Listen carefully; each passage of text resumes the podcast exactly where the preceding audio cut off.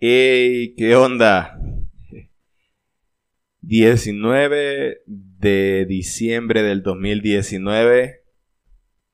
Wow. Eh, y no estoy seguro si este va a ser el último episodio del año o el penúltimo. Pero por si las de hule, eh, me despido. Deseo de verdad que pasen una excelente Navidad y un feliz año nuevo. Pero por si acaso, eh, tengo ya preparado el próximo episodio y si no, pues lo subiré eh, en enero. Pero igual, eh, quería subir este antes porque no importa la época que estemos del año, necesitamos entender la importancia del corazón. Y sobre todo de gente que de verdad Dios usa en todo momento este episodio lo grabé con el maestro, eh, me encanta llamarlo así, Alejandro Barralaga, una de las personas de las cuales vos podés aprender muchísimo. Entonces, no, necesito más introducción, solo de verdad espero lo disfruten, que sea de muchísima bendición. Y ya, nos escuchamos el próximo jueves. Bye. Eh, hey, ya, ¿qué ondas? Estamos aquí en el episodio número 26, pudo haber sido el 25, pero el personaje que tengo enfrente decidió llegar más tarde. La vida. Seguramente tuvo cosas que hacer, pero seguramente desde, llevamos más de dos horas hablando y no hemos grabado nada, entonces supongo que este episodio va a ser muy largo y no le vamos a dar, valga la redundancia, largas al asunto. Eh, estoy frente a mí al maestro, literalmente me dio clase, una clase, y luego dejó de darme clases en la escuela de liderazgo, pero fue suficiente para darme cuenta que él era un gran maestro y, es un honor para mí poder tenerlo frente a mí y estoy seguro que va a ser de gran enseñanza, nos va a romper nuestra, nuestra mente, sobre todo el corazón, cuando escuchemos hablar y bien, para, para que lo escuchen, eh, yo, yo intenté estoquear a, a Barralaga. no le estoqueé mucho, ¿eh? porque igual no había nada bueno que ver. Pero le estoqueé con una simple razón y era para ver qué descripción ponía él en su Instagram. Y normalmente nosotros ponemos algo millennial, algo millennial, algo millennial en nuestro Instagram. Y cuando uno va al Instagram de Barralaga, no tiene nada. no tiene ni la edad, no tiene que es amante de Cristo, no tiene que es olimpista o motagua, eh, no tiene nada. Entonces, la pregunta para iniciar y poner la plataforma y entender lo que vamos a hacer y de qué vamos a hablar era Barralaga, Alejandro Barralaga, el maestro. Si te tocara usar palabras y ponerlas en Instagram para describir quién sos, lo que haces, eh, que la gente pueda conocerte, creo que es una de las preguntas más difíciles que normalmente nos hace la gente, ¿quién soy? Mm.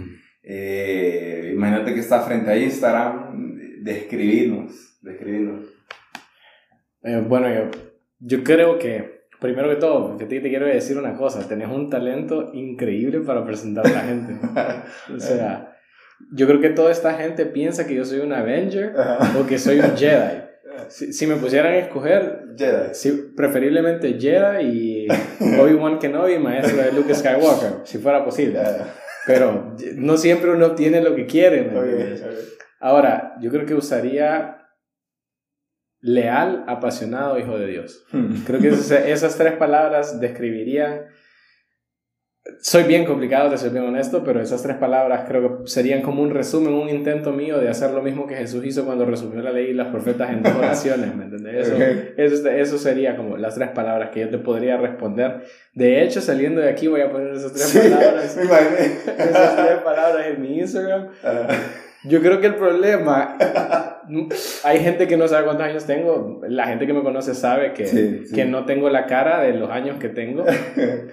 Pero creo que el problema es que yo tengo Instagram mucho antes que la mayor parte de la gente. Aunque la cantidad de followers que tengo es poca y la gente pueda pensar que lo acabo de abrir, tengo, tengo Instagram desde que salió.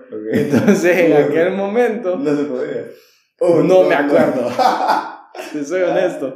Y no lo he vuelto a tocar en esa área. Solo a veces cambio foto de perfil. Y, Pero una vez cada 3, 4 años cambiaré mi foto de perfil. Pero pues, creo que por eso no tengo nada de ese tipo. Si me hubieras buscado en Twitter, hubieras encontrado algo. Pero me buscaste en Instagram. Es que, es que somos, somos millennial, entonces Instagram es la, la red social. Eh, para poner plataforma entonces, que la gente te conozca más, eh, porque no dijiste la edad, porque al parecer te da vergüenza. No, no, para te da vergüenza. Eh, pero para poner plataforma, ¿hace cuánto conociste al Señor? No, no, yo, mire, a mí ya me lo contó y es demasiado interesante. Y si nos detenemos en eso, estoy seguro que podemos pararnos y grabar un episodio solo hablar de eso. Sí, totalmente. Pero ¿hace cuánto conoces al Señor? ¿Qué, qué llamado, ministerio, lo que puedas, lo que puedas, para que podamos entender quién sos y, y, el respaldo total de lo que hoy vamos a hablar, porque estoy seguro que la gente, sobre todo nosotros los millennials, la generación siguiente, necesita escuchar. Ya se me olvidó lo primero que me preguntaste. ¿Quién?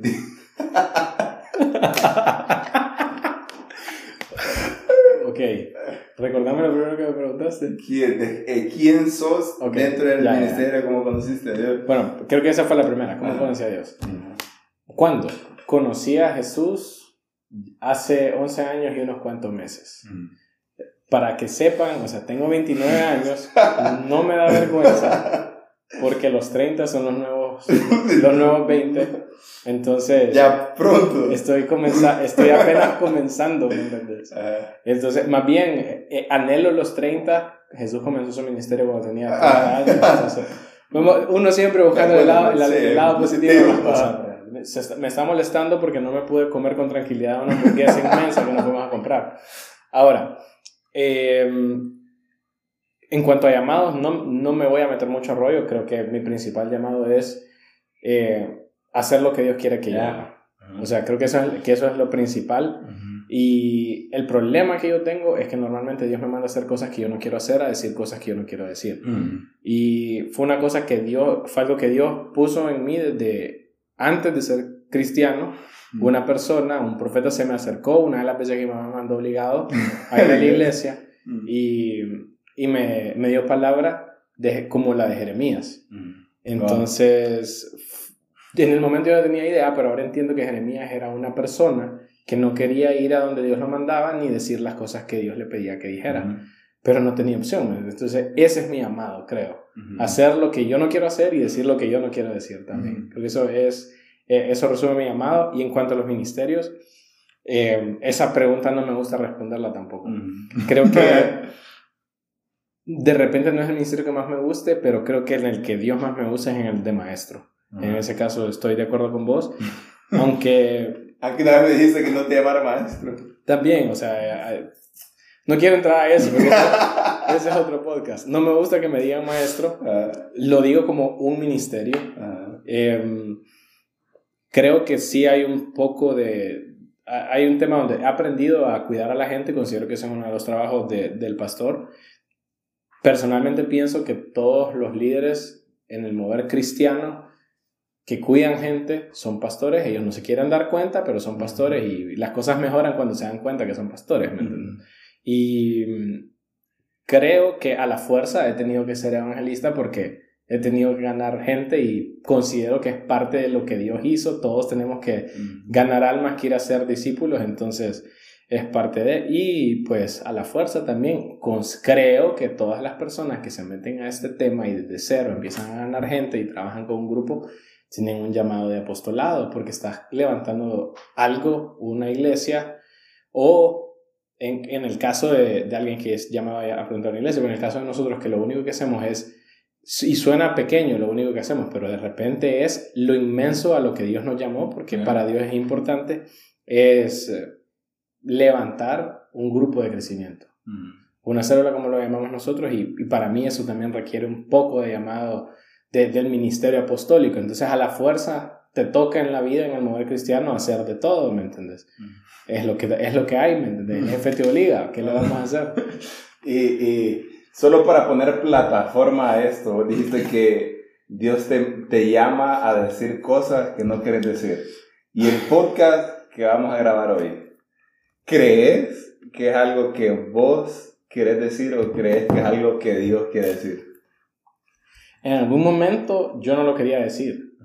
Eh, hay muchas cosas de las que yo voy a mencionar hoy que ya no me importa decirlas y de hecho las digo con gusto porque aunque al inicio cuando lo entendí no lo quería decir, he aprendido que Dios te mueve a decirle las cosas incómodas a la gente porque la gente necesita crecer. Entonces, creo que esa es la razón por la que estamos aquí hoy sentados. Entonces, ya no me incomoda porque creo que es algo que donde Dios me ha explicado algo a mí, me ha hecho entender cosas a mí y, y es necesario que otra gente lo escuche y lo entienda. Entonces, si nos ponemos a alargar en introducciones, eh, no salimos de hoy, sobre todo porque hoy venimos a hablar sobre un tema en específico. Y si nos da el tiempo, hablamos de dos y lo cortamos, porque aquí venimos un fire. Eh, y venimos a hablar sobre todo corazón, el corazón. Básicamente venimos a hablar de corazón y todo lo que involucra corazón, seguramente Hoy vamos a desnudar el espíritu de Alejandro y hoy lo maestro va a quedar eh, afuera y hoy vamos a ver la esencia de Alejandro. Entonces, para iniciar, ¿qué es corazón? ¿Qué es el corazón? Según el maestro, según todo lo que ha aprendido hoy. Yo le llamo maestro de cariño, no crean que el, ay, lo estoy alabando, yo le llamo porque para mí de verdad ha sido maestro. ¿Qué, qué, qué es el corazón para el maestro Alejandro? Bueno, pues el corazón es el órgano del cuerpo que, está encargado de, de, bombear sangre. Y la sangre tiene la función del oxígeno, de llevar oxígeno a cada uno de los órganos del cuerpo. ahora aparte, Ahora, ya hablando en serio, el corazón es todo a lo que nosotros nos referimos, eh, como los sentimientos, todo el tema de, eh, de lo que de las emociones que se dan a nuestro alrededor. Eso para mí es el corazón en el sentido o en el término en cuanto la Biblia lo enmarca, ¿me entendés? Eh, obviamente el corazón en la Biblia es un concepto que estaban tratando de explicar no físico como tal, como hoy lo entendemos. O sea, si yo te abro el, pecho a vos, te saco el corazón, no voy a ver ningún sentimiento, no va a estar oscuro, no va a ser de piedra, sino es, eh, es, era, es como una, una metáfora para explicar las emociones, los sentimientos, pensamientos y todo ese tipo de cosas que son exageradamente importantes en el caminar diario de, de, una, de un individuo, de una persona. Bueno, y, o sea, yo cada vez que invito a alguien a, a, los, a los podcasts, hago esa pregunta. Eh, ¿Qué tema, obviamente ya habiendo notado cómo la persona habiéndolo vigilado sigilosamente, y eh, mirando su caminar en Cristo. Eh, yo le hacía esta pregunta a Alejandro. ¿En qué tema crees vos que estás empoderado? Que a la gente escucharte pueda aprender. Seguramente eh, las personas que han escuchado hablar a Barlaga han aprendido lo que sea que él ha hablado, pero él me decía dos cosas. Y una de ellas era corazón y la otra no la quiero revelar por si hablamos de eso después. Y él básicamente nos, va a hablar sobre lo engañoso que puede ser el corazón y cómo nosotros los millennials eh, nos estamos afianzando en cómo nos sentimos. Eh, estoy, se habló ya el miércoles, estábamos sirviendo en la iglesia, estábamos parqueando carros en la iglesia y, durante, mientras parqueábamos, hablábamos, eh, si nos interrumpía porque entraban un montón de carros, pero hablábamos eso. Entonces, ¿Por qué es importante el corazón? Eh, ¿de, dónde, ¿De dónde nace el empoderamiento para poder hablar de corazón? ¿Por qué es tan importante que nosotros hoy por hoy tengamos que grabar un podcast de corazón? Bueno, primero es importante porque el corazón es, es algo que, que, es una clave, ¿me entendés? Para las decisiones, para las cosas que van a pasar en tu vida. En mi caso, yo creo que el empoderamiento viene a través de experiencias que yo viví. Durante, bueno, en el 2017, para ser más específico, no hace mucho tiempo, yo, hay, yo creo que hay un momento en tu caminar en Dios que vos cometes el error de creer que lo tenés todo controlado, ¿me entiendes? y que pensás que, bueno, Dios me ha guiado, Dios me ha traído hasta acá y, y, toda esa vaina súper cristiana. Pero hay una parte en la Biblia que te dice que el que esté bien cuide que no caiga. Y de repente ese año Dios puso a prueba esas cosas en, mi vida, ¿me entendés? Él, permitió que ocurrieran cosas. El enemigo también se aprovechó de, de, de ese pensamiento equivocado. Y ese año fue un año donde Dios me permitió el plantearme, el entender, el darme cuenta que yo incluso era capaz de hacer cosas que yo pensaba que no podía hacer. Entonces, que yo solamente pude, a través del Espíritu Santo, discernir qué era lo bueno y lo malo, porque Alejandro como tal ya no era capaz, ¿me entiendes? Por una sencilla razón, mira, normalmente la gente a vos te va a decir, hey man, brother, mira que eh, confía en tu corazón. Viene Edwin y se acerca a, a un amigo, al amigo X, y le dice, brother X, ¿cómo, cómo le, cómo tengo este problema, tengo este dilema, qué decisión tomar. Y, y es, tan, es tan normal que te, que te dice tu corazón.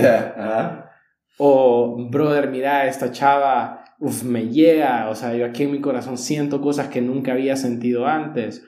O de repente una decisión para que te puede cambiar tu vida, como la decisión de qué vas a estudiar en la universidad algo que va a marcar un antes y un después en tu vida una vez que tengas ese cartón, ¿verdad? y, y, el punto es que, pues, no, yo en mi corazón siento esto, yo en mi corazón quiero hacer esto. Y, ¿qué dice la Biblia del corazón? ¿Me entiendes? La Biblia es bien bazooka en ese sentido, lo siento por el término, pero, pero o sea, lo que está haciendo la Biblia en ese momento es que está encontrando una forma de decirnos, hey, brother, fíjate que yo creo que ese consejo de qué tenés en tu corazón, ponerlo a prueba. En Jeremías te dice, engañoso el corazón sobre todas las cosas y perverso. ¿Quién lo conocerá? Hmm. O sea, y, y, yo te quiero hacer la pregunta ahora, yo le doy la vuelta al asunto, ¿me entiendes? Edward, no sé cómo te llamas, brother, que nos estás escuchando, vos, hermana, que nos estás escuchando, que, o sea, realmente conoces tu corazón, porque a mí lo que me permitió el proceso de 2017 fue llegar a este versículo y entender realmente Alejandro, vos conoces lo que hay en tu corazón. Y, y eso, eso realmente me puso a pensar. Y la respuesta después viene, Jehová, Él es el único que conoce tu corazón. Dios es el único que realmente conoce lo que hay en tu corazón, no Edwin, ¿me entiendes? Entonces, eso para mí es, es un tema clave que, que tenemos que aprender a que nuestras decisiones como tal si las dejamos de si dejamos que se lleven por el corazón, que es engañoso y perverso, bro. Engañoso. O sea, vos en tu corazón tenés engaño y perversidad. Y no conoces qué hay en tu corazón. Entonces, cuando vos entendés eso, te das cuenta que no podés tomar las decisiones así como solo porque, ah, brother, fíjate que tengo ganas de ir a hacer esto. Porque debería caso, sí, caso, sí, caso específico. Ah, vamos a ver. ¿Qué, qué caso? Vaya, o sea, eh, ¿será que me robo el carro? ¿Me entiendes? Tengo ganas de ir a salir con mis amigos. Y, y, la gana, la emoción, ¿me entiendes? Me va a hacer agarrar la llave del carro. Me gustaría decirte que nunca, ojalá mi mamá nunca escuche esto. Eh, se lo voy a enviar específicamente a ella. Pero yo llegué a hacer eso, ¿me entiendes? Porque yo tenía ganas de salir, había disponibilidad y en ese momento mis emociones dijeron, ah, yo voy a hacer esto, ¿me entiendes? Mm. O sea, y en el mundo es más fácil encontrar ejemplos, ¿me entiendes? Yo me llegué a escapar de la casa, ¿me entiendes? Para ir a hacer cosas que en ese momento yo tenía ganas de hacer. Eso era lo que había en mi corazón. Entonces son cosas que vos realmente no, no, tenés que, que, permitir que te quiten la, la, el panorama de qué es bueno y qué es malo realmente.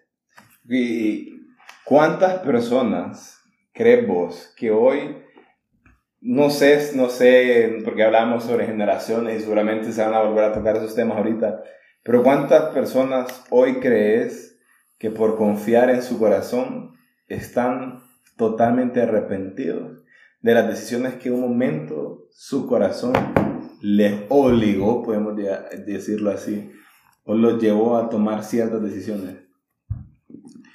Yo creo que la respuesta más lógica que te podría dar es todas las personas que han tomado una decisión con su corazón. en algún punto se han sentido arrepentidos de alguna decisión que han tomado con su corazón. Que no se han sentado a darle cabeza fría o lo más importante, a decirle, hey Dios, ¿qué quieres hacer vos con esto? ¿Qué quieres que yo haga? ¿Qué decisión quieres que tome? En lugar de, ah, bueno, mi corazón me dice que yo me voy a ir por ahí. Y, y lo que a mí más me choca es que cuando yo veo mi propio testimonio, yo me doy cuenta que siendo cristiano yo tomé decisiones hmm. basándome en lo, en lo, que mi corazón decía, no en lo que Dios me estaba diciendo. Hmm. Entonces desde ahí vos vas viendo que hay una, un desvío, ¿me entendés? En, en si realmente mi interés real como cristiano es cumplir la voluntad de Dios. Y ahí es donde vos tenés que entender que el corazón es un campo de batalla realmente. Mm. O sea, porque también tu corazón quiere, eh, es algo que habla Pablo en Romanos, ¿me entendés? En Romanos 7 él habla, yo quiero hacer el bien, ¿me entendés? Yo no quiero pecar, pero lo que no, lo que no quiero hacer es lo que yo hago, ¿me entiendes? Porque es más fácil ceder a las emociones, a la carne, a, a, lo que tus emociones están dictando hacer, a tus sentimientos en ese momento, que detenerte pensar o detenerte y lo más difícil, orar y esperar a que Dios tome la decisión de, darte la respuesta. Entonces el problema también ahí es que muchas veces nosotros decimos, es que Dios no me responde. Y el corazón responde rápido. Ah, no, ese brother responde de volada, ¿me entiendes? Entonces vos, vos quedas en una encrucijada. ¿A quién le respondo? ¿A quién le hago caso? Al corazón que me, ya me dio la respuesta que Él quiere que yo tome. O espero que Dios porque digo, es como que WhatsApp no le, no le llega, ¿me entiendes? Las llamadas eh, como que las envía por Telegram o por correo, las respuestas. Probando nuestra paciencia en algunos casos. Ya. Pero el corazón, ese brother, te tienen, te tienen llamado, marcado rápido. Aprieta un número y ya te está llamando, ¿me entiendes? Y, y vos te escribe cuando vos tenés el celular con el WhatsApp abierto, viendo la conversación directa con el corazón. Vos estás siempre sintiendo emociones y, el cerebro te está diciendo, mira, esto se ve atractivo, esto se ve bueno. Y el problema es que vivimos en un lugar en donde a veces la gente no se da cuenta, el departamento de marketing del enemigo es el mundo. Entonces, si yo no me pongo a entender y a discernir lo que mi cerebro está viendo en ese momento, yo me estoy dando cuenta que yo no me estoy dando cuenta que estoy haciéndole caso a lo que el enemigo me está diciendo en ese momento, al anuncio de pecado que me está poniendo en la vida. Entonces, y el problema es que el departamento de marketing de Dios somos nosotros. Wow. Entonces, si Dios no tiene el primer lugar de nuestro corazón, si nosotros le permitimos al enemigo que meta cosas en nuestro corazón, no solo el enemigo nos está ganando a través de su marketing, sino que está boicoteando la mercadotecnia que Dios le quiere enviar al mundo. Por eso el corazón, ya vamos a llegar a eso más adelante, pero por eso el corazón es tan importante. Y para, para, llegar a, para llegar a eso, eh, una pregunta que yo esta intento siempre hacerla y es Alejandro y él me la respondió y hoy quiero que la haga realidad. ¿Qué tan vulnerable vas a ser? Le pregunté. Y él, viejo, estoy siendo vulnerable. Esa fue su respuesta.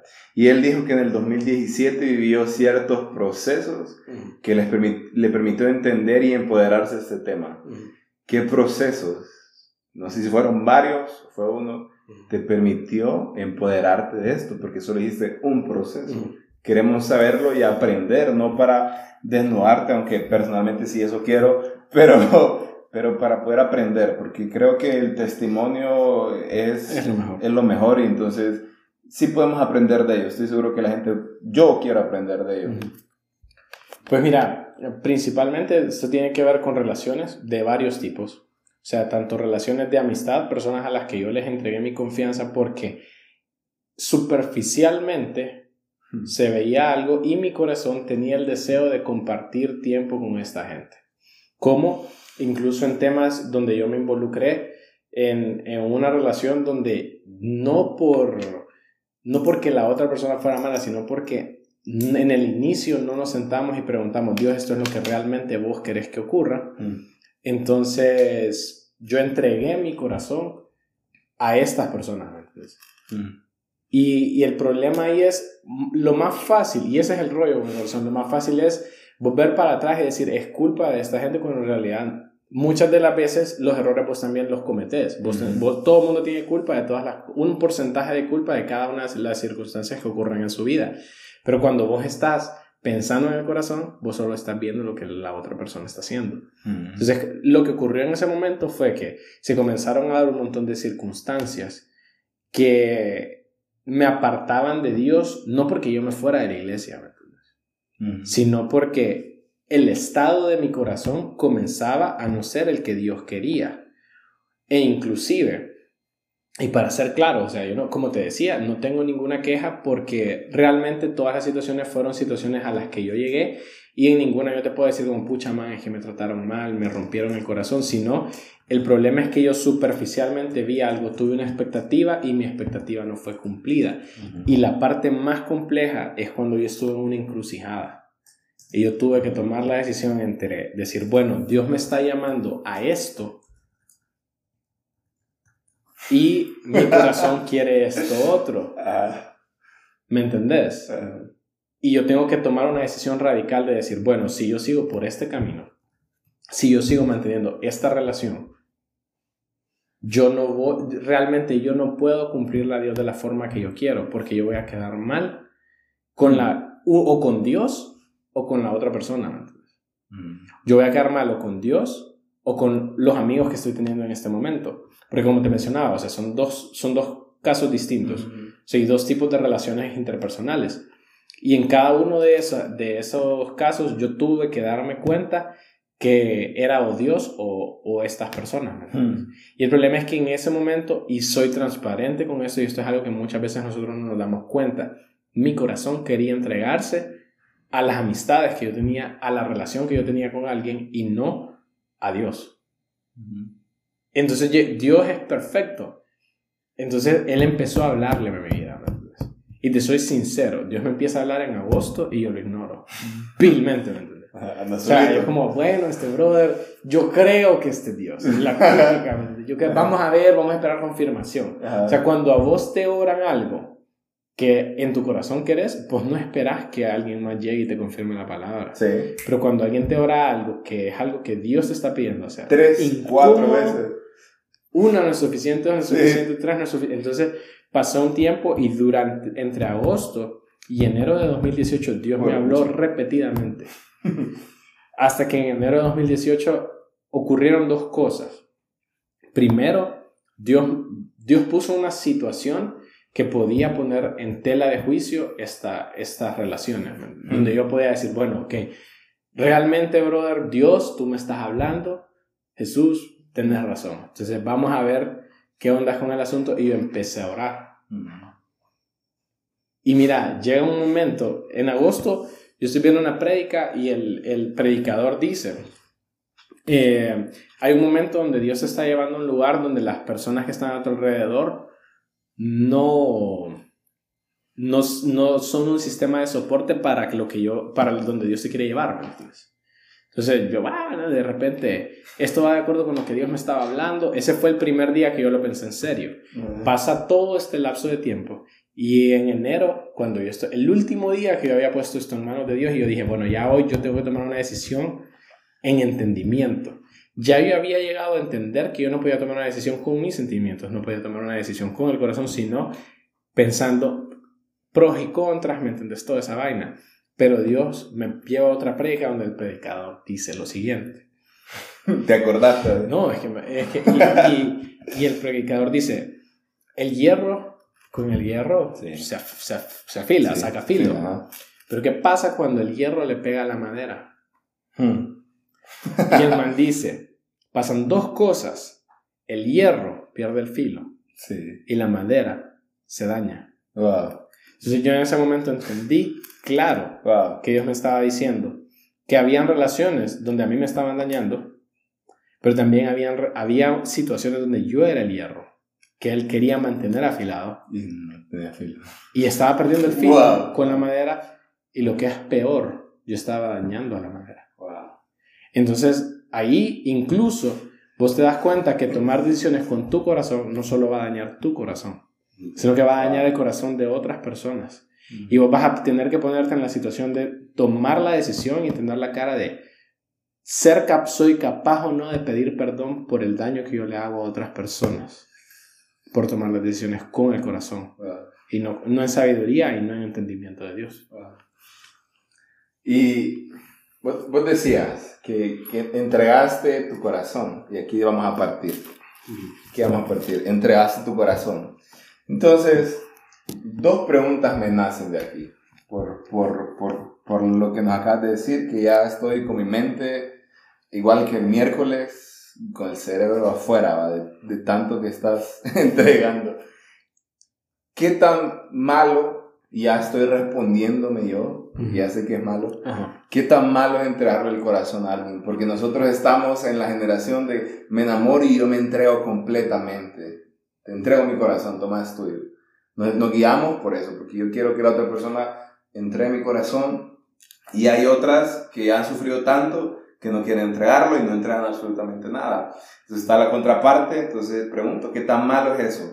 Y si vos entregan, entregaste tu corazón a estas personas porque las amabas, porque las querías, me nace preguntar entonces, ¿por qué es tan importante? ¿Por qué, por qué cuando amas a, alguien quieres entregarle lo mejor? ¿Y por qué le entregas el corazón entonces?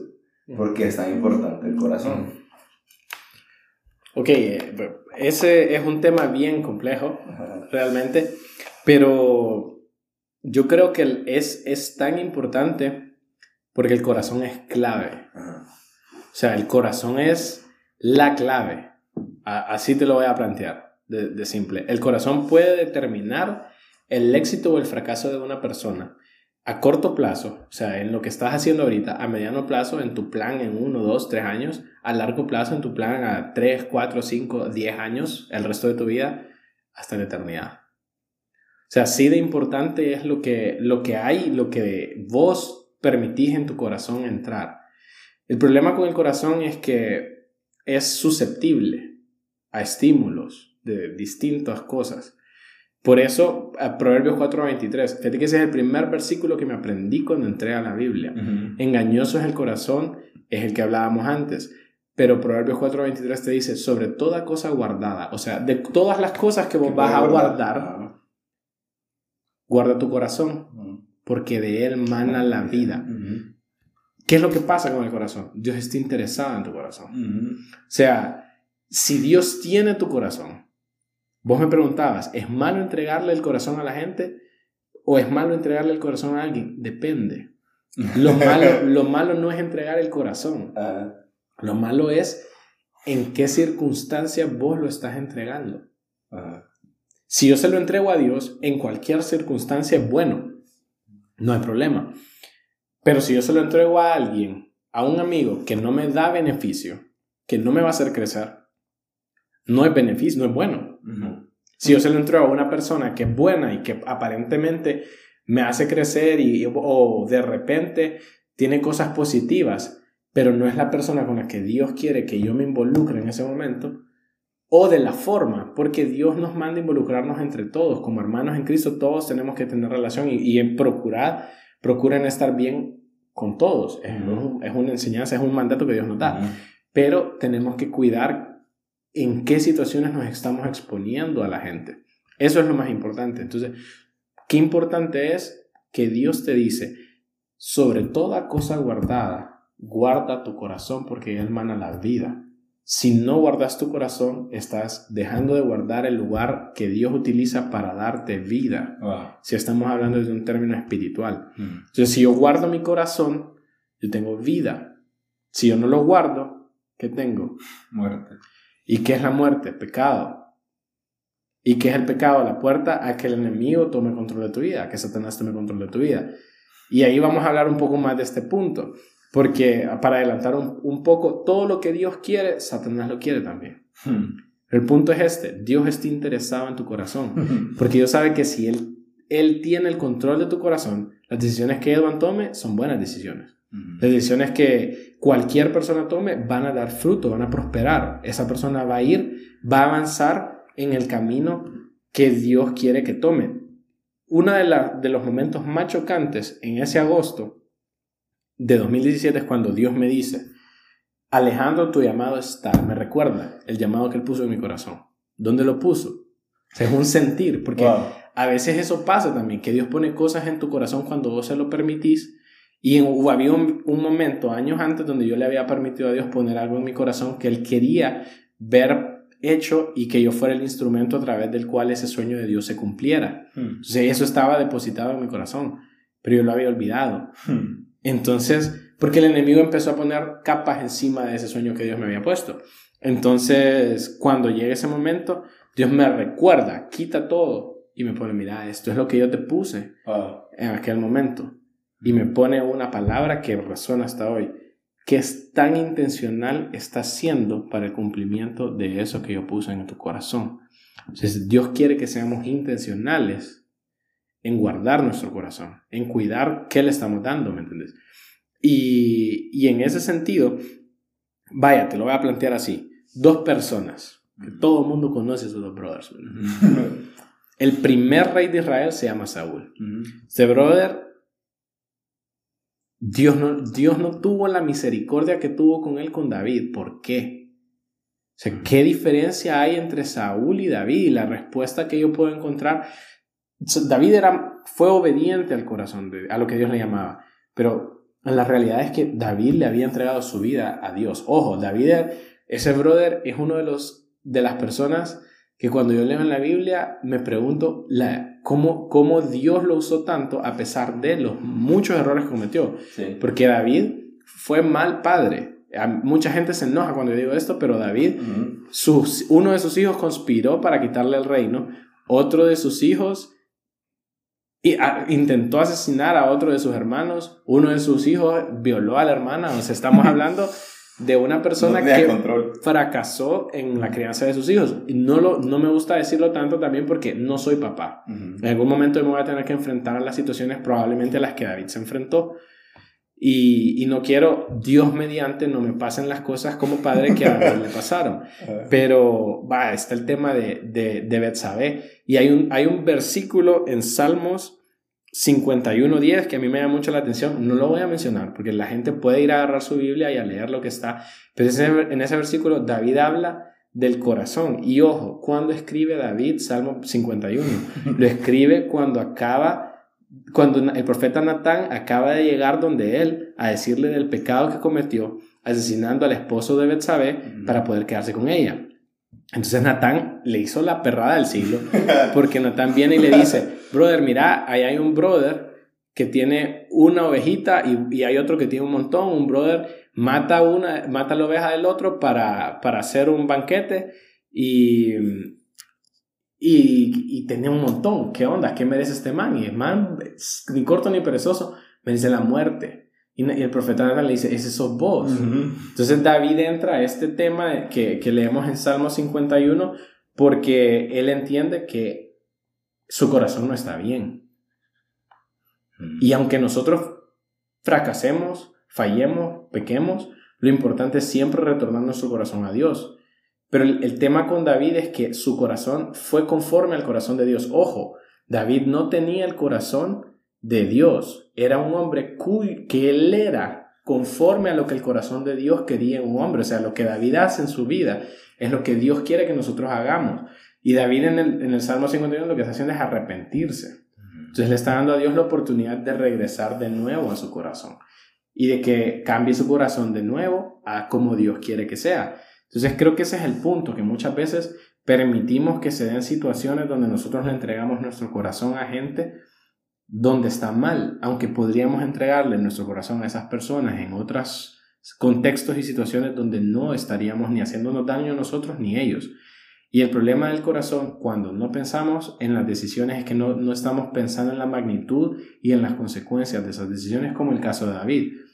O sea, él no estaba pensando en todo lo que se venía por el pecado que él había cometido. Sin embargo, la diferencia entre David y Saúl es que David era capaz en su corazón de reconocer que había fallado. su corazón. Y volver a Dios. esa es una diferencia fundamental entre los dos, ¿me entendés? Y por eso en Primera de Samuel 6, 16, 7, perdón, cuando Samuel está en, viendo a, todo, a todos todos los hermanos de David, no, ninguno es, brother. Este man no es, este man no es. Y, yo me imagino, no tengo la menor idea cómo estaba Samuel, pero me lo imagino frustrado. Imagínate vos desfilar por un montón de brothers y que Dios te diga, no, este man no es. Y hubo un momento en este versículo donde Dios le dice, es que vos no te tenés que fijar porque Él no ve lo que Dios quiere que mire. Vos te tenés que fijar en lo que ves afuera. Vos tenés que fijarte en lo que está en el corazón. Y lo que estaba en el corazón de David fue lo que mató a Goliat. Hmm.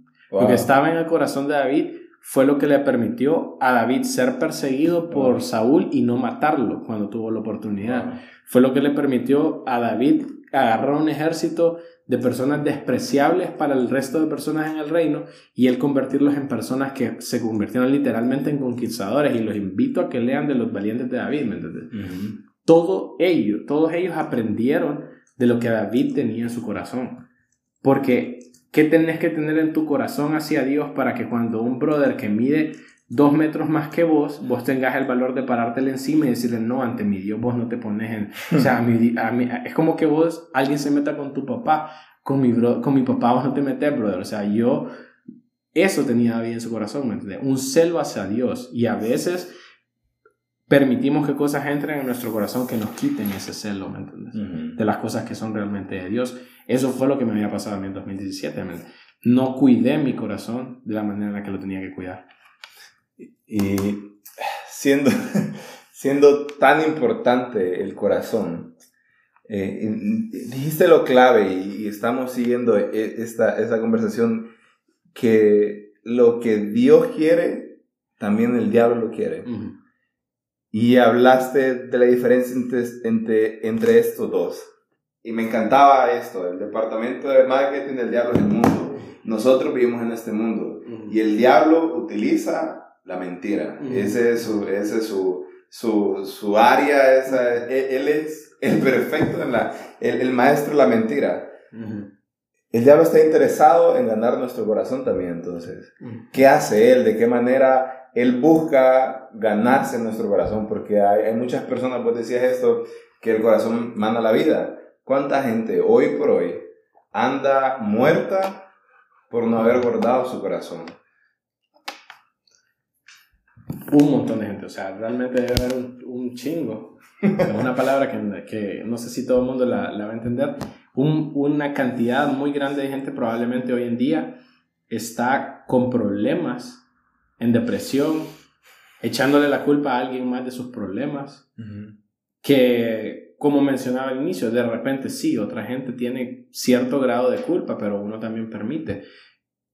Pero muchas personas están en ese estado precisamente por no guardar su corazón y por permitir lo que vos mencionabas. O sea, Satanás está interesado en nuestro corazón porque él sabe que una persona que le entrega su corazón a Dios es fuego en las manos de Dios y puede contrarrestar un montón de cosas que el enemigo quiere hacer en la vida de otras personas. E inclusive sabe que una persona que le entrega su corazón a Dios es un alma menos en el infierno. Y una persona que tiene su corazón dañado va a mandar personas al infierno. O sea, vos puedes tener la salvación en tu vida, pero vos estás con tu corazón dañado, vos estás dejando de buscar que el resto de la gente conozca al Dios que hay en tu corazón porque vos ya lo tapaste. Le pusiste un montón de otras cosas encima. ¿Qué es lo que el enemigo hace? O sea, el enemigo trata de herir a las personas en su corazón a través de las decisiones que ellos toman, te muestra un montón de panoramas que se ven bien y cuando vos entras a ellos porque te dejaste llevar por tus emociones y todo, te encontrás en una situación difícil. Y cuando estás en esos problemas, en esas situaciones, la gente, ¿qué es lo que hace? Es que este Dios, es que pucha, ¿cómo llegué acá? Lo que el enemigo hace en esos casos es que empieza a tirar ideas que comienzan a construir fortalezas mentales. Y cuando, cuando vos tenés una fortaleza mental, es súper complicado. Porque una persona que tiene una atadura, un problema eh, de, de, atadura, de una atadura espiritual, eso se va con ayuno y oración. Las fortalezas mentales son algo que está construido en, ti, en tu mente, es una idea. Y el problema con esto es que tenés que recibir una revelación exageradamente poderosa del Espíritu Santo o tomar la decisión de vencer esa fortaleza mental. Y yo conozco un montón de personas hoy en día que tienen tantas fortalezas construidas en su mente que Dios ya no puede depositar más cosas en su corazón. Porque lo que el corazón está tan lleno de esas fortalezas que se construyeron y el término que, que, que, se usa en la Biblia para esto es fortaleza porque está diseñada para recibir asedios y no ser destruido. Entonces, cuando, cuando habían, por ejemplo, las ciudades amuralladas, en aquel entonces se les construía murallas, se fortalecían, se, se, se, creaban esas fortalezas para que cuando llegaba alguien más a tratar de entrar, eso en, en guerras es un asedio, no logran entrar. Entonces el tema es que el enemigo creó una fortaleza alrededor de esta gente para que cuando llegara Dios y te dijera, hey Edward, fíjate que vos tenés que perdonar a tu hermano, vos digas, ¿y por qué? ¿Me entendés?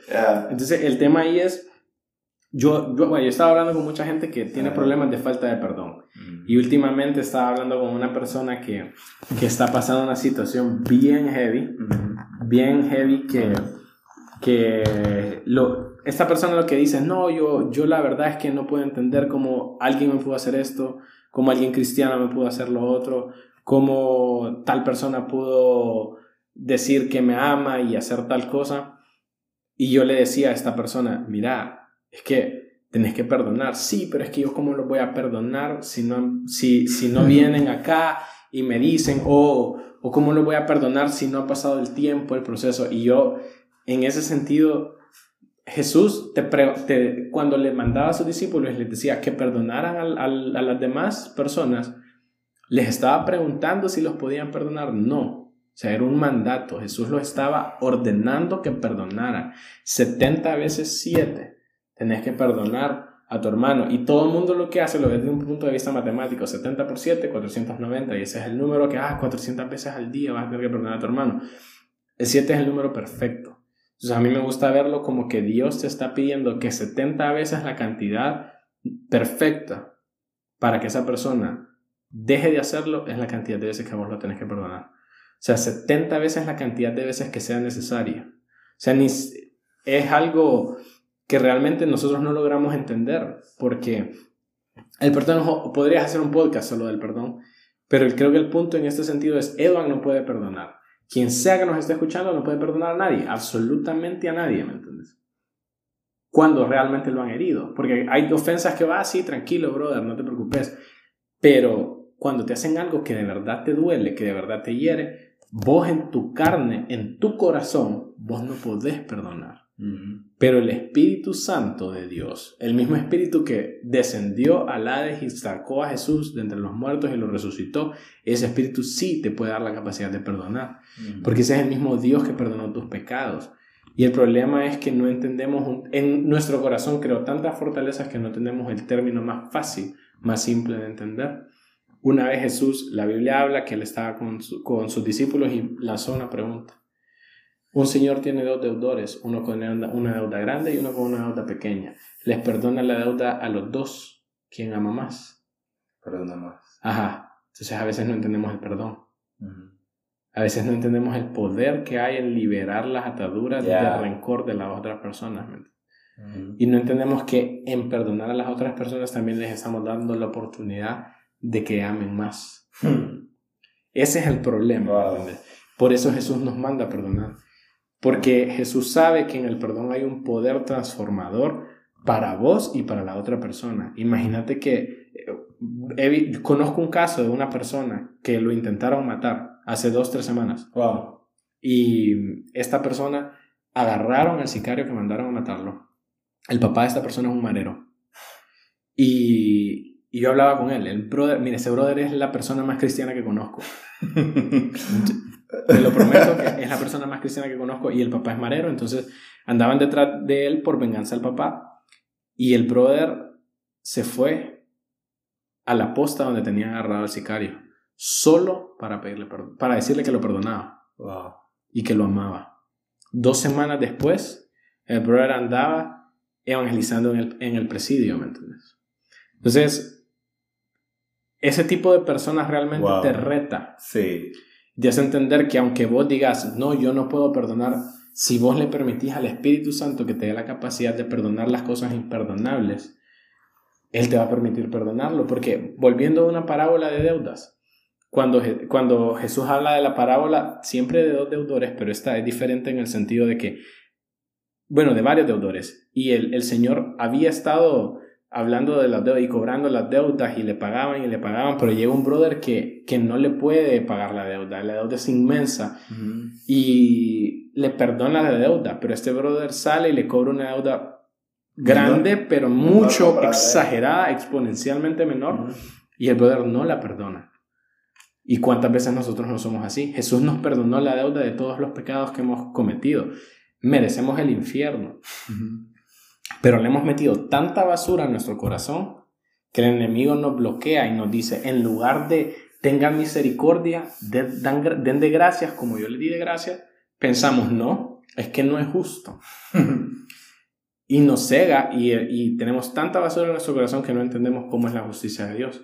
La justicia de Dios en realidad, Él paga las deudas, no las cobra. Entonces, si nosotros entendiéramos el perdón y le permitiéramos a Dios que pusiera realmente gracias, dar de gracias, como recibimos de gracia en nuestro corazón, las cosas serían muy diferentes, muy diferentes de verdad. y estoy seguro que, que al escuchar al, al, maestro quedan igual que yo. Y nosotros hablamos, no todo lo que estamos hablando ahorita el miércoles, pero había una frase que a mí me encantaba que él decía, y era acerca de decir las verdades en la cara. Eh, nosotros, él, él, nos acaba de decir que tenemos que guardar nuestro corazón. El problema es que nosotros somos una generación, una generación bastante... Nos ofendemos, nos ofendemos por muchas cosas y cuando nosotros empezamos a hablar de esto, aquí nos perdimos, nos perdimos bastantemente, pero nosotros empezamos a hablar acerca de las generaciones y él decía esta frase, nosotros por intentar guardar el corazón de las personas, no la guardábamos. Por intentar no ofenderlos, la verdad lo que hacíamos era ensuciar su corazón. Entonces yo quiero que él, si la frase está bien dicha, porque yo no me acuerdo cómo la dijo, si está bien dicha, pero que nos explica, explicamos eh, a qué te referías con esto. Porque si me comentabas que hablabas con esta persona y salió esta frase, por guardar el corazón de las personas, no lo guardamos. Te lo voy a... Eso fue lo que dije, pero lo voy a plantear de una forma más pesada todavía. Por querer sacar por cuidar a una persona y querer que no se vaya de la iglesia, estamos, por querer cuidar el corazón de una persona y mantener ese corazón en la iglesia, estamos mandando ese corazón al infierno. Mm. Porque lo que ocurre es que mucha, vos mencionabas primero un tema generacional, pero el tema de los millennials me ofende. Porque yo soy millennial. Ahora, lo que pasa, y, si es un chiste, normalmente se habla mucho de que, de que la generación millennial es súper ofendida, que todo les molesta, que no les puedes decir nada, todo les estorba, para todo tenemos una opinión.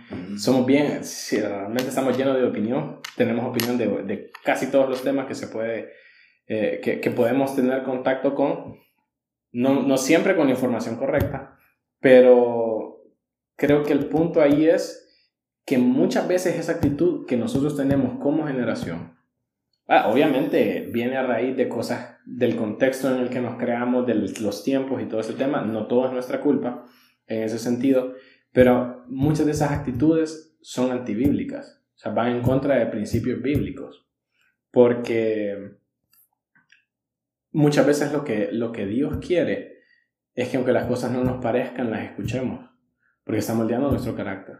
Y, y, que Él envía a una persona que me diga algo que yo estoy haciendo mal, yo no lo debería de ver como ofensa, sino lo debería de ver como algo positivo. Pucha, Dios me ama porque Dios al que ama reprende.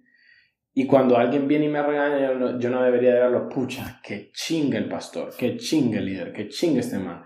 ¿Para qué viene y me dice esto cuando Proverbios 27.5 te dice, mejor es reprensión manifiesta que amor oculto? O sea, eso significa que si alguien no me dice algo que yo estoy haciendo mal, no me está amando. Exacto. Entonces yo estoy teniendo un, mensaje equivocado en mi corazón.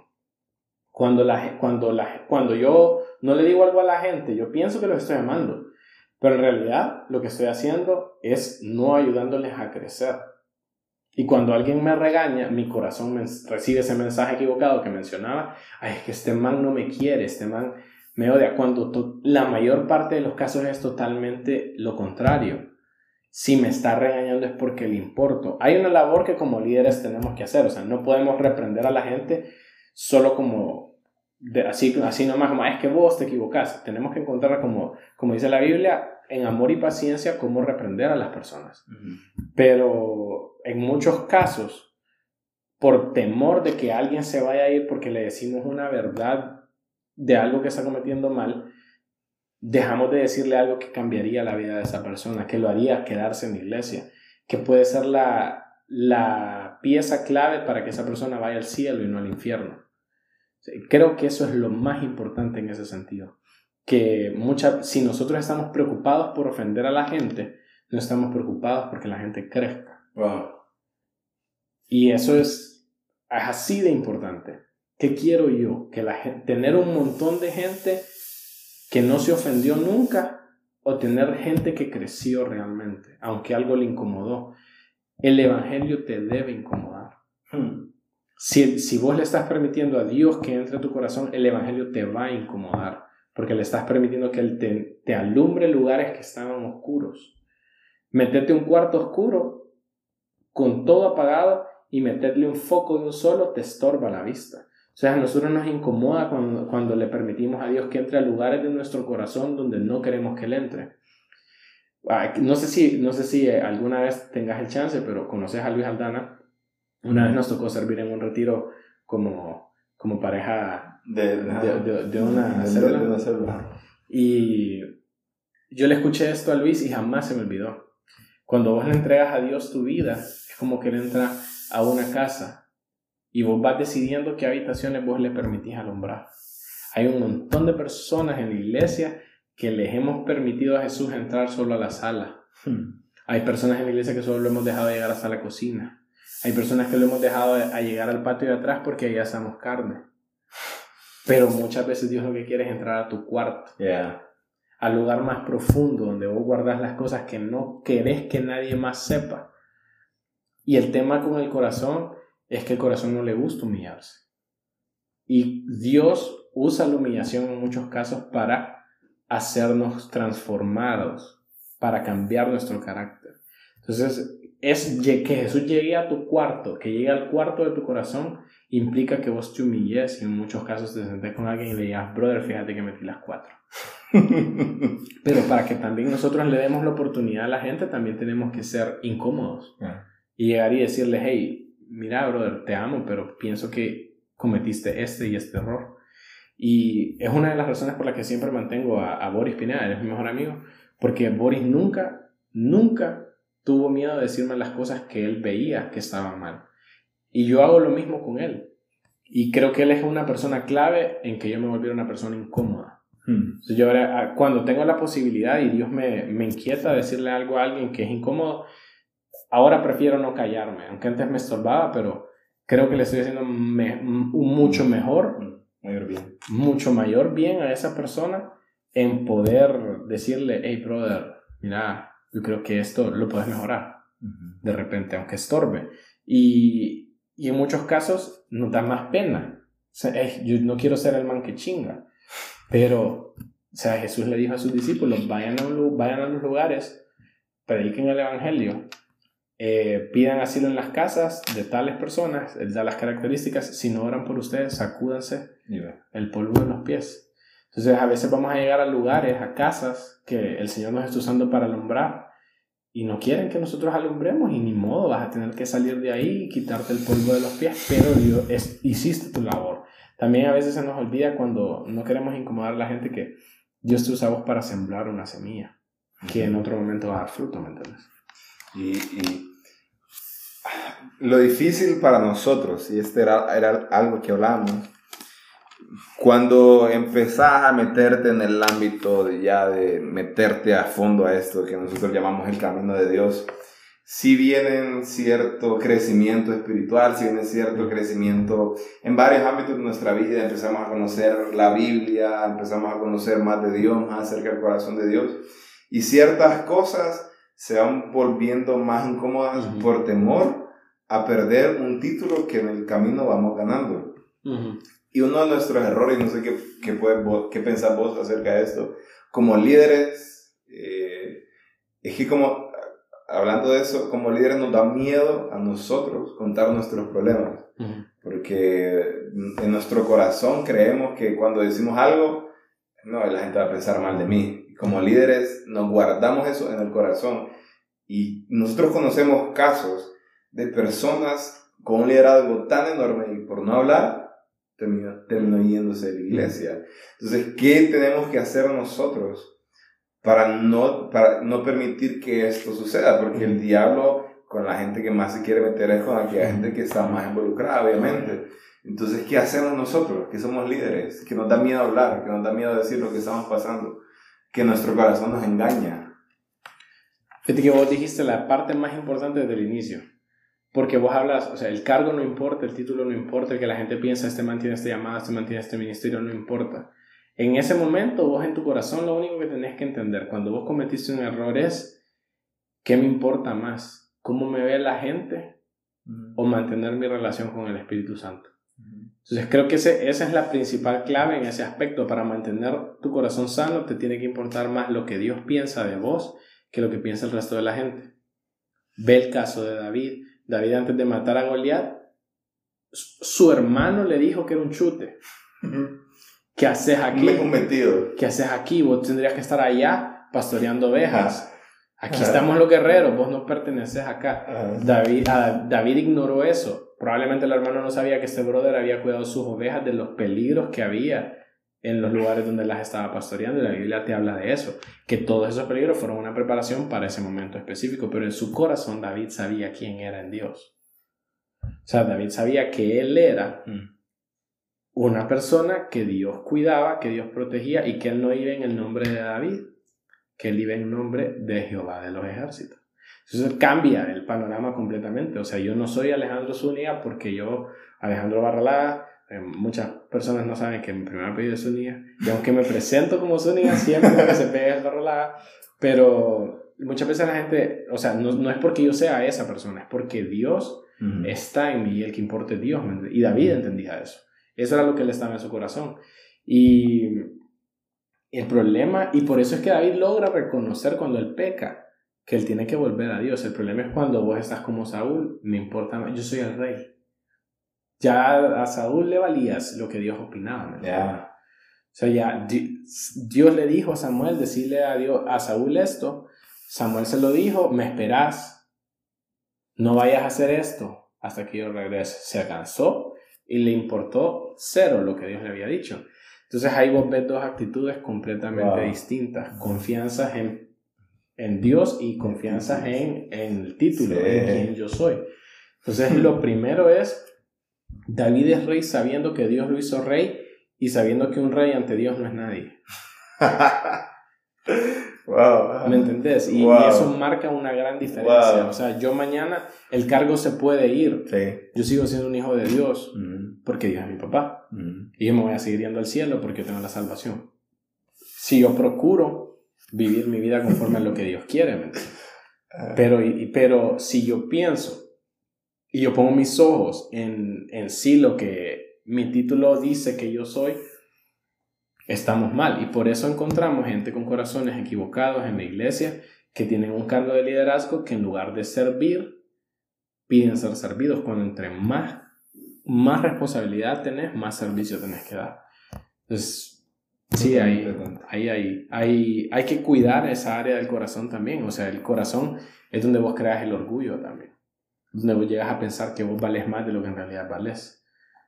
Aunque vales más de lo que en realidad pensás que vales. Es una paradoja en ese sentido, pero vales precio de sangre, pero no vales más que nadie más. Todos valemos lo mismo. Entonces sí es importante también entender que el corazón tiene que estar aterrizado en la tierra, tener los pies en la tierra porque ahí es cuando Dios realmente te puede, te puede usar.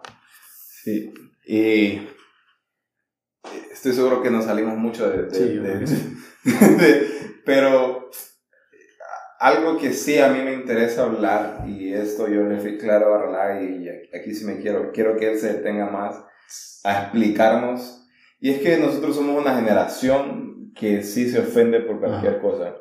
Eh, y es donde nacía ese comentario de por guardar el corazón de las personas es que hoy yo no puedo, eh, hablamos sobre la homosexualidad y todo eso, entonces a, yo, a mí no me puede, yo tengo que, ah, me tiene que agradar lo que la otra persona está haciendo porque si no se ofende.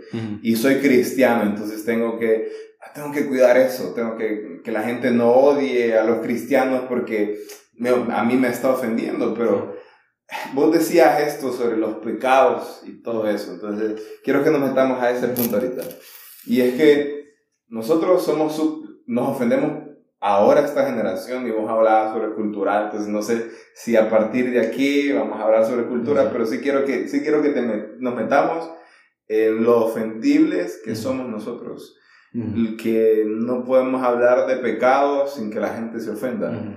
Y tocamos ese tema porque es bien sensible, la homosexualidad es bien sensible y honestamente creo que son temas que se tienen que hablar. son, estos son temas que se tienen que hablar, pero no podemos porque la gente se ofende. No podemos porque la gente se ofende, pero sí podemos hablar de nuestros pecados. Entonces vos mencionabas este tipo de cosas y quiero que nos metamos en eso y cómo evitar que seamos tan, nos ofendamos tan rápido hablando acerca de las generaciones, todo lo que me explicabas acerca de por qué nosotros los millennials, aunque yo estoy seguro que la gente no va a creer que sos millennial, eh, porque no, no tenés nada de millennial, eh, somos tan ofendibles. ¿Por qué? ¿Por qué?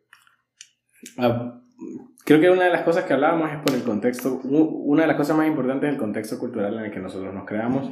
¿Qué vamos a dejar? Y vamos a tocar ese tema de repente en otro momento, pero el, el problema es que nosotros estamos acostumbrados a la gratificación instantánea, o sea, el, el millennial fue, eh, crecimos en, una, en unos tiempos donde todo se obtiene más rápido y en muchos casos no le encontramos sentido a que nos exijan tiempo, que nos, que nos exijan perseverancia y nos molestan por ese contexto un poco más abierto en el que crecimos, eh, que, no se, que las ideas no sean progresistas, que, la, que no se esté buscando avanzar, entre comillas, en, en algo que para nosotros es relevante, o nos gusta llevar la contraria, el status quo, no nos, no nos atrae mucho el status quo, lo queremos cambiar. Y el problema es que en muchos de esos casos ese, esa actitud no nos permite escuchar las cosas que realmente tenemos que escuchar. Y en ese sentido, vaya, vos tocas el tema del homosexualismo, fue un tema que yo lo mencioné como un ejemplo en ese momento y abrimos aquí ya abrimos la caja de Pandora y ojalá, ojalá no, no... No se ofenda. Sí, pero hay dos lados de esto, porque lo hablábamos también desde el punto de vista donde el cristiano eh, estigmatiza el pecado del homosexualismo. Y una persona que es homosexual no le gusta escuchar al cristiano. Y lo que hablábamos ahí, en muchos casos con el millennial esto se magnifica porque no estamos dispuestos a escuchar una postura distinta a la nuestra por lo ofendibles que llegamos a ser. Exacto. Entonces, yo, le, yo, yo te mencionaba el miércoles que hablábamos, mira, el, el problema es que uno, yo no le puedo pedir a alguien que cambie, yo no le puedo pedir a alguien que deje algo si primero no le he mostrado el amor de Cristo. O sea, porque yo, y esto era lo que hablábamos el miércoles, yo cambié mis pecados, las cosas que yo cometí, porque yo entendí que Jesús me amó, dio su vida por mí en la cruz del Calvario y por eso los cambié. Entonces, muchas veces el error que cometemos nosotros hacia, él, hacia una persona que, que es homosexual es no enfocarnos primero en amarlos a pesar de, para después mostrarles qué es lo que Jesús quiere para ellos que puede hacer mejor.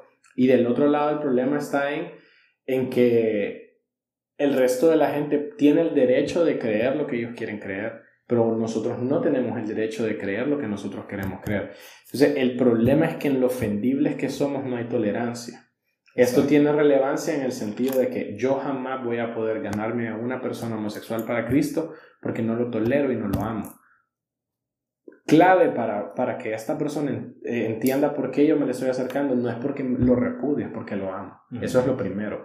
Y, y, lo segundo es, del otro lado, o sea, no es necesario que nosotros nos tratemos mal, que nosotros eh, discutamos siempre, o sea, podemos tolerarnos y estar en el mismo lugar, Para el cristiano, que es de la postura de la que yo, de la que yo hablo, la forma más fácil de hablar de Cristo es hacer mi testimonio, hacer mostrarle que, que Dios me amó. Y yo le voy a hablar a, a un homosexual respecto a ese pecado, que yo lo considero así, como le hablo a una persona que comete los pecados que yo cometía, como le hablo a una persona que comete otro pecado, porque todos los pecados son iguales. Y Pero maximizamos. Exacto, le damos un tono mayor y nos ofendemos más por ese pecado de lo que nos ofendemos, o sea, aceptamos ese pecado más, como por ejemplo hablábamos el miércoles, también aceptamos más un pecado de orgullo porque no es tan visible. Pero un pecado como fornicación lo condenamos automáticamente porque es visible. Entonces, ese es el problema. entender que todos los pecados son iguales y que todos necesitamos el mismo nivel de tolerancia. Aunque ese nivel de tolerancia es necesario también para lo que hablábamos. O sea, yo no puedo recibir reprensión si no soy capaz de tolerar la idea que la persona que me está reprendiendo me está planteando. Entonces, la tolerancia también como cristiano me sirve al interno de la iglesia Jamás yo voy a tolerar que mi líder me reprenda si no, si no puedo entender de dónde viene su mensaje, detenerme y analizar, de repente él tiene razón. El problema del millennial en muchos casos es que estamos acostumbrados a crear argumentos que suenan bien. Creando argumentos que suenan bien, nosotros decimos, no, yo tengo la razón. Y el problema es cuando viene un brother y me dice, ok, los hechos son estos. ¿Qué dice tu idea de estos hechos? Y ahí es donde nosotros tenemos que, que enfrentar una realidad que no queremos tolerar tampoco. Y ahí es donde nos ofendemos más. Y, y cuesta sentarte y, y, argumentar con hechos estos temas. O sea, decir, no, es que mira, la realidad es esta, aquí están los hechos de esto. Entonces, sí son, es un tema controversial. Sin embargo, lo que tenemos que cambiar nosotros es, de nuevo, el corazón. O sea, si yo tengo el corazón que Jesús puso, yo voy a poder tener una persona que sea como, como un leproso o voy a poder tener una persona que, que yo no acepte por alguna razón y voy a poder ayudar a esa persona a pesar de que para mí haga algo que no me parezca, tenga una condición física que a mí no me guste. O sea, hay un montón de temas de ese tipo que nosotros vamos a entender cuando permitamos a Jesús morar en nuestro corazón. Porque ahí es donde vamos a entender cómo Él ama a todo el mundo independientemente de que yo no soy mejor que nadie por mí, sino Jesús es el que paga el precio por las cosas que yo cometí. O sea, yo, yo soy igual que todo el mundo. Y entender eso también es clave en el tema del corazón.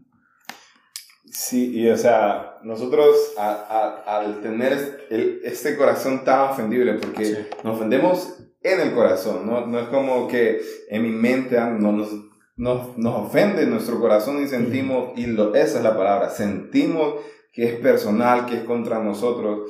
Y de verdad, nos, yo hablo de este tema porque es el que está siendo más sensible. Creo que está siendo bien sensible y por eso esta revolución de, de, de, todo, de todo lo que está pasando, ¿verdad? Eh, pero yo, yo de verdad creo que esta generación puede cambiar. Creo que los que venimos en ese momento podemos cambiar porque sí hemos ensuciado ciertas cosas que nuestras generaciones pasadas han intentado limpiar y nosotros sí las, las hemos ensuciado. Eh, pero, ¿cómo, ¿cómo lograr? Hay, hay una frase que creo que todo el mundo conoce y es eh, pieles más gruesa, corazón más grande. Sí, todavía. Eh, y nosotros, nuestra piel es súper sensible, nos, nos medio rozan. Quizás están hablando de algo en general y sentimos que es para nosotros, porque nuestra piel es súper sensible y nos llega al corazón, nos llega al corazón. Y hemos llegado a este punto que es eh, dos partes. Una, nos volvemos corazones de piedra, de tanto que, hemos, que, que nos ofendemos, que nos volvemos corazones de piedra y no digamos que nadie llegue ahí. Y la otra, nos volvemos corazones tan sensibles que todo nos anda doliendo.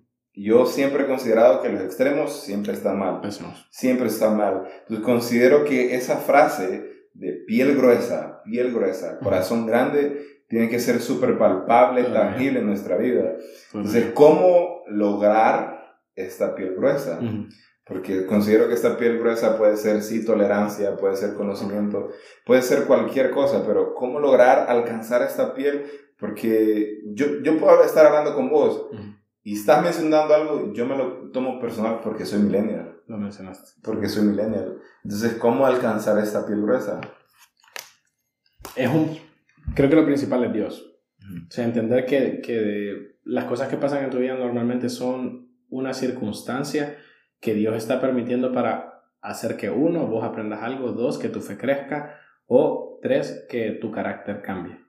Entonces, si vos entendés esas, eso, eso primero, que Dios esté en medio de todo, todo es más fácil de asimilar.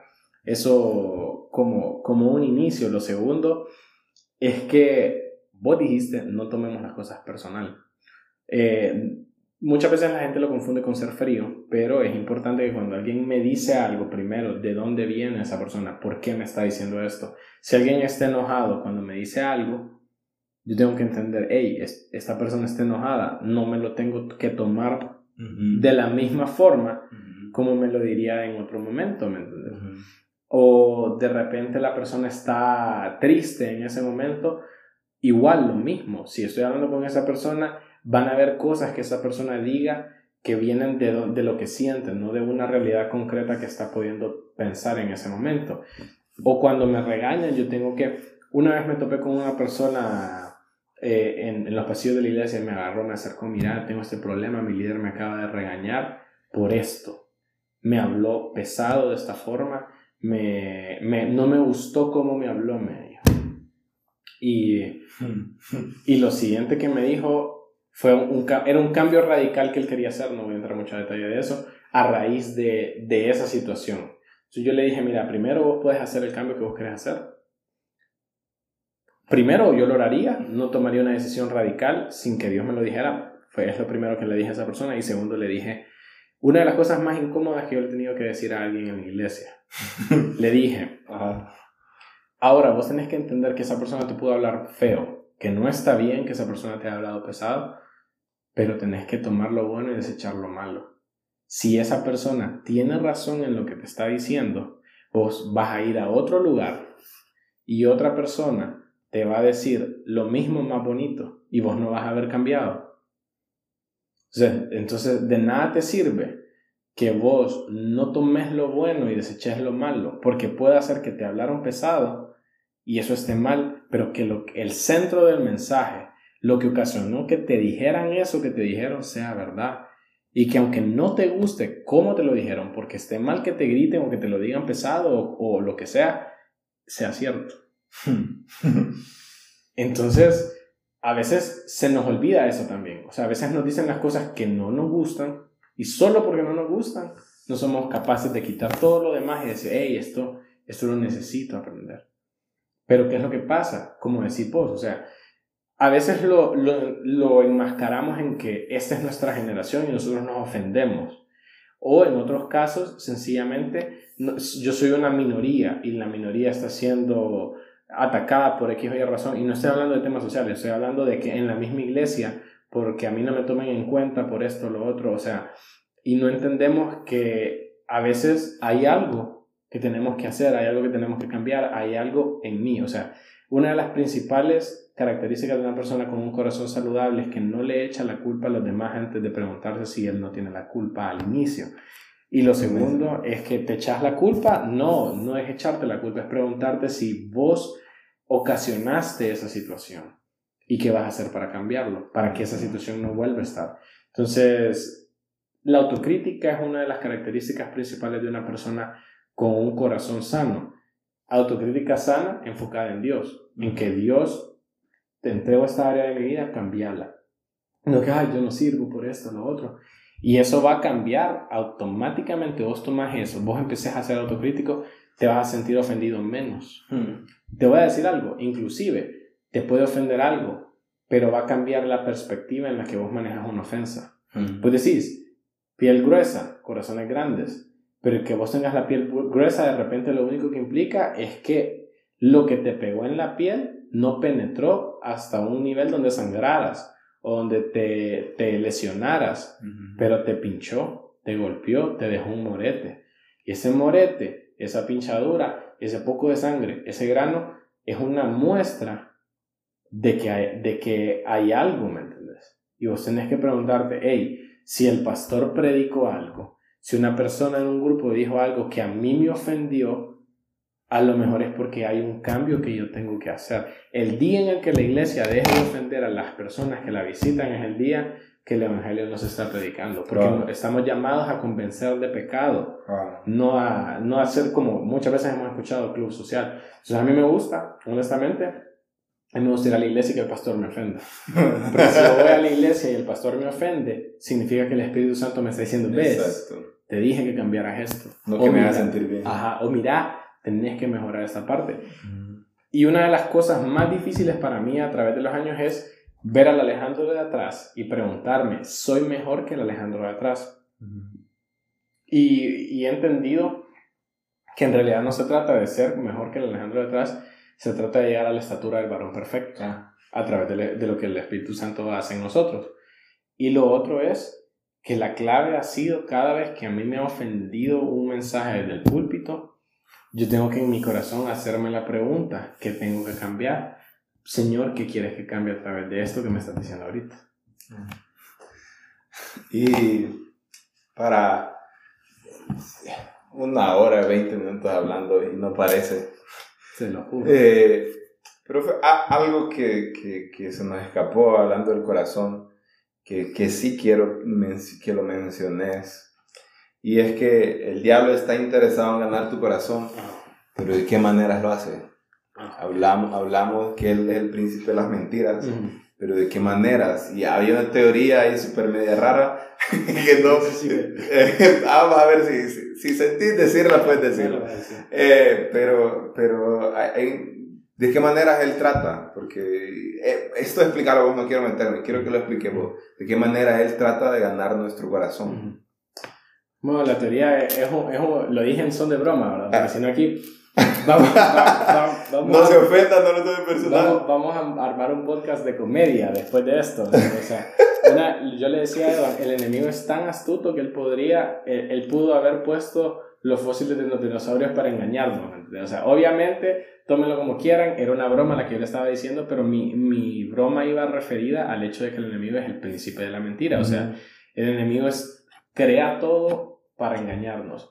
Entonces, lo que el enemigo hace es que él obviamente mueve sus influencias para que nosotros veamos las cosas de una perspectiva negativa, de una perspectiva que nuestro corazón va automáticamente en las emociones, decir, pucha, qué mal esta persona, qué feo lo que me está pasando, eh, que yo tenga eh, lástima por mí mismo o que yo me enoje con alguien o que yo haga contienda adentro de la iglesia para separar a la iglesia. O sea, el enemigo cambia las cosas de como realmente son. La perspectiva es algo muy importante para una persona que quiere tener un corazón sano.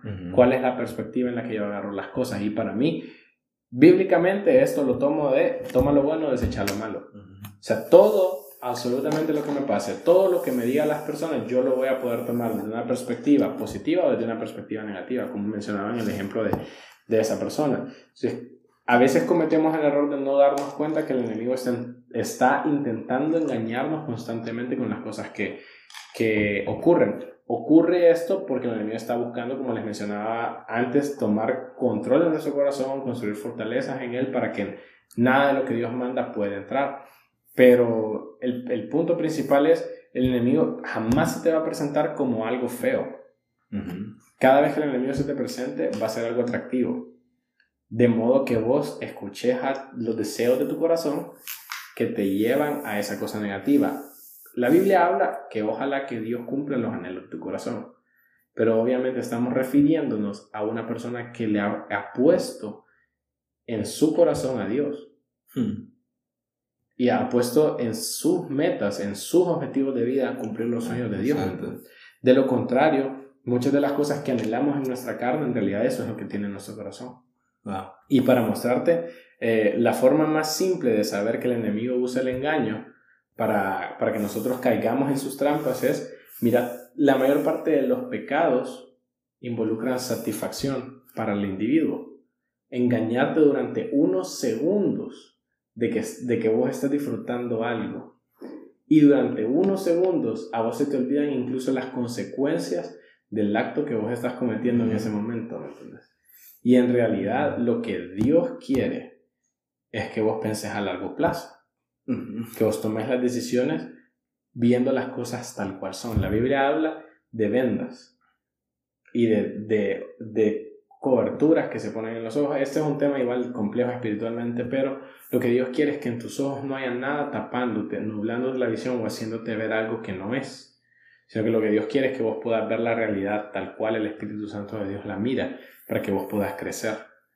Pero, ¿qué es lo que va a ver tu corazón? O sea, realmente vos le pedís a Dios que te muestre y te guíe cuál es el camino o permitís que el enemigo te enseñe una de sus mentiras y lo tomes por verdad. No sé si la, la, broma que mencionabas era la que mencioné. Sí. Ah, sí, hubo otra cosa que mencioné que no sé si no, no, muy no, complicado. No, no, eso no, eso no. Eso no, porque ahí se nos va a meter en líos. Y, y para terminar, y para, para dejar claro que sí vamos a grabar el otro episodio sobre puntos suspensivos. eh, este, cuando estábamos hablando de esto, yo le dije a Baralán que hiciera algo con un chavo que estaba ahí y quiero que haga lo mismo ahorita. Y es, imagina que alguien hoy por hoy está con su corazón dañado. Vos dijiste que, que, no te culpabas, que, que, en tu proceso del año 2017 no te dañaron el corazón, y etcétera, etcétera. Pero estoy seguro que en algún momento alguien siempre nos ha dañado el corazón. Y al dañar nuestro corazón, perdemos vida, etcétera, etcétera, etcétera. Eh, a mí me encantaba, porque yo me voy al, al, al tema de, de, la liberación, y vos mencionabas todo eso, y fortaleza mental, etcétera, etcétera. Pero si hoy tuvieras a alguien enfrente y tuviera el corazón dañado, tuviera el corazón herido y, y, yo sé que en todo tenemos que meter a Dios, estoy seguro de eso porque Dios tiene que ser el centro absolutamente de todo.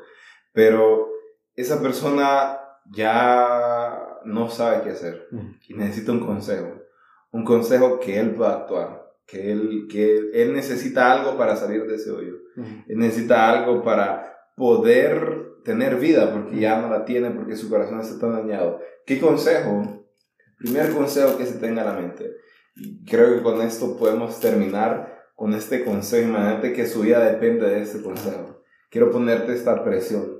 Que yo estoy seguro que, que hay personas que no saben qué hacer porque en su corazón ya dieron todo, ya lo dieron todo. ¿Qué consejo le dirías a esta persona? Que, que, que vos sabés que por el poder del Espíritu Santo puede cambiar, puede tocar, puede hacer que su corazón se convenza de que hay más, de que hay algo que puede definir o hacer que su vida cambie totalmente.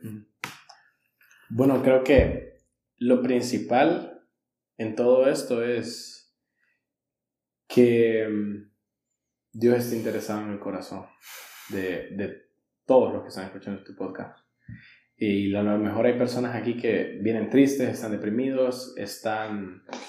Llegaron hasta aquí, no entienden por qué llegaron a escuchar hasta el minuto 1.26, casi 27 de, de, de esta grabación.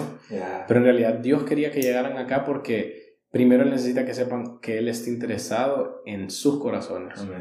Que hay mentiras, que hay fortalezas, que hay engaños que el enemigo ha puesto en su corazón, que hay personas que han llegado y han dicho cosas que han sido usadas por el enemigo para hacerles creer que no valen. Él les dice, sí, estoy interesado en tu corazón es porque vales.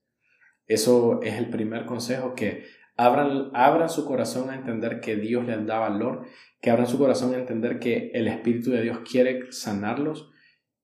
Lo segundo es, podemos perdonar. Nosotros no, pero a través del Espíritu Santo nosotros podemos perdonar cualquier falta. Y si nosotros realmente tenemos fe y le entregamos al Espíritu Santo ese, ese tema específico que no podemos perdonar o el área del perdón en nuestra vida como tal, el Espíritu nos va a permitir eh, que perdonemos, porque Dios no te manda a hacer algo que no te va a dar la capacidad de hacer. Entonces, si Él te manda que entonces, dale tu corazón a Dios. Ama a Dios con todo. Porque no hay nadie que merezca más tu amor que Él. Y el tema es que si yo amo a Dios, primero yo puedo amar después a mi prójimo como a mí mismo, aunque me haya tratado mal. Y ahí yo voy a realmente tener la capacidad de tener un corazón sano. Y, y que Dios cambie mi vida también en ese sentido.